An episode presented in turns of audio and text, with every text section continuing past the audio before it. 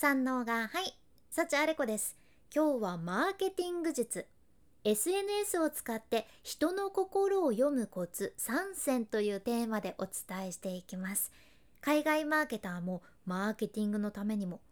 人の心を読むことが重要ですよとおっしゃってるんですね。やっぱり人が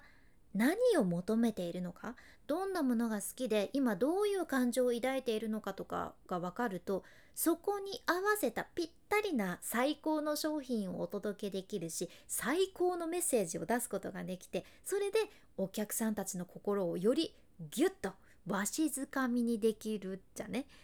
じゃあお客さんたちの心はどこで読むことができるのかというとお客さんのいろんなリアルな声が集まっている SNS なんですね。そう SNS は本音とか 正直な気持ちがギュッと詰まってるプラットフォームやけど今日は海外マーケターがおすすめする今聞いてくださっているあなたも気になっている市場のリアルな声を SNS で集めるヒントというのを3つシェアさせていただきます。早速1つ目。あなたのブランドや商品のお気に入りポイントを知るってことです。もしすでにあなた自身が SNS 運用をある程度伸ばされていたり何か商品を出されていたりしたら誰かがあなたを話題に出しているかもしれません。SNS でね。でもしまだの場合はあなたが目指している憧れの人でもいいし気になってる市場で活躍されてる人とか気になってる商品でチェックしてみてください。例えばインスタとかだったら何か投稿とかストーリーズであなたをメンションしている人とか DM とかチェックしたりもちろん Twitter とかでも自分の商品名とか自分のブランド名で検索してみてもいいんやけどそこでどこが気に入ってもらえているのかどこが愛されポイントなのかをチェックするとそこをもっと強化することができるし次のコンテンツ作りにも活かせるじゃんね。で例えばね海外事例で言うと魔法瓶の老舗ブランドでスタンレーってとこがあって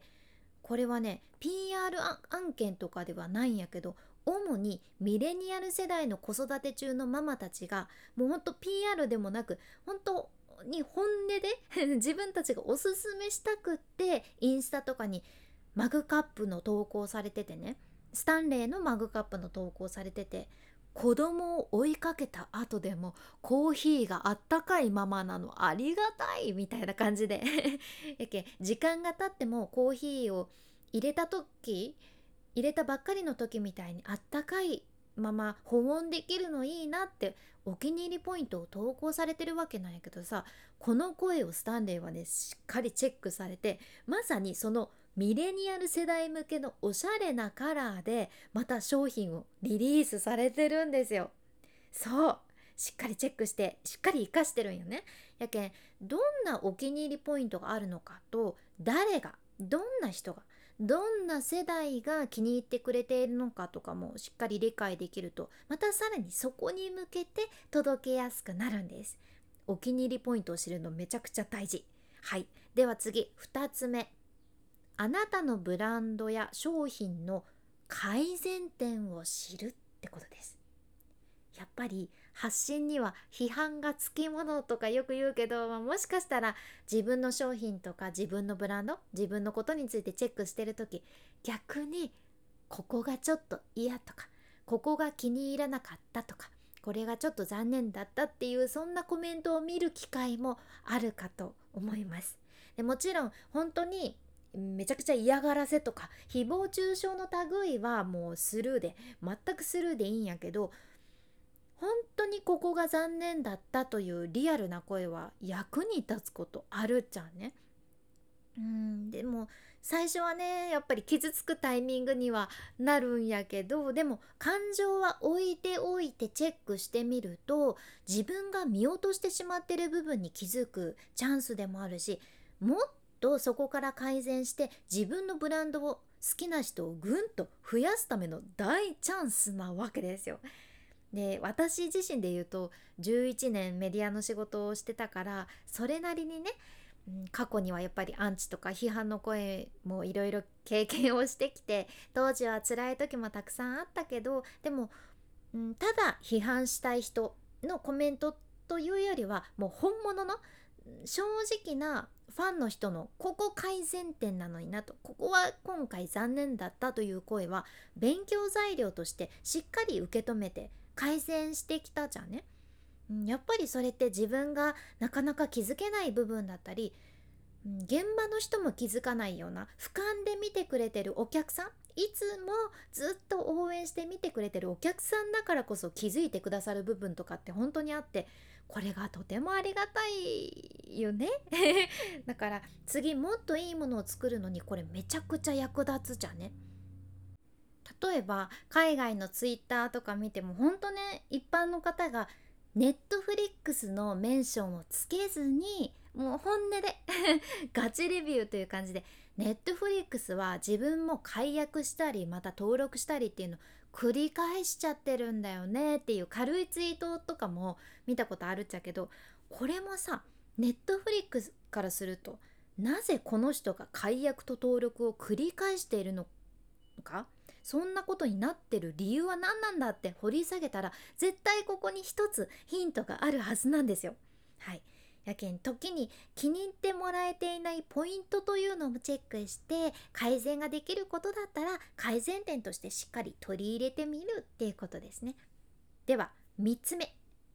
競合他社についてのコメントを知るってことです。つまり自分にとってのライバル会社とか自分と同じ市場にいる他の人たちとか同じ分野の商品とかについてみんなどんな感想を持っているのかどんな評価をしているのかっていうのを知っておくのもめちゃくちゃ重要です。でこれはこの前このポッドキャストでも今年押さえておくべき SNS トレンドとしてソーシャルリスニングっていうのをご紹介したっちゃけど覚えてますか？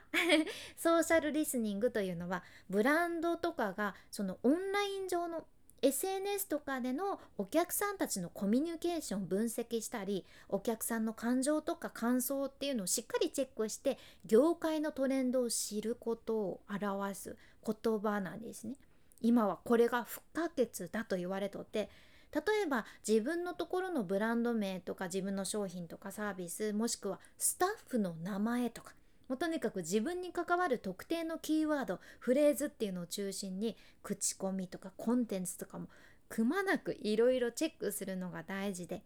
これは自分以外の人とか自分以外の商品についてもチェックするのがポイントなんですね。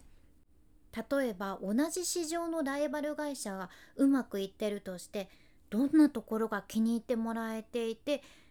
んなんでそこがうまくいっているのか逆にうまくいってないところがあったらどんなレビューがついてるのかなとかねいろいろ勉強できて自分のところにもそれを反映させることができるわけですよ。でもし、うん、例えばあなたが畑に履いていくモンペを作ってるとして もうなかなかレアな例え出しちゃったけど何でモンペ出しちゃったんだろうって感じやけどまあでも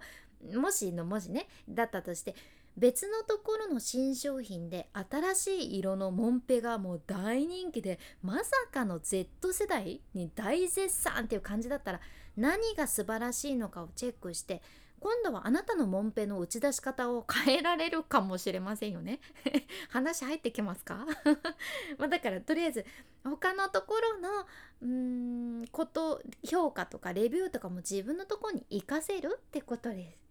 うん、あとはもちろん例えばインスタとかで直接フォロワーさんたちに気になることを質問してみてもいいと思うしとにかく相手の気持ちを読み解いていくの大事だなって私も改めて思いました。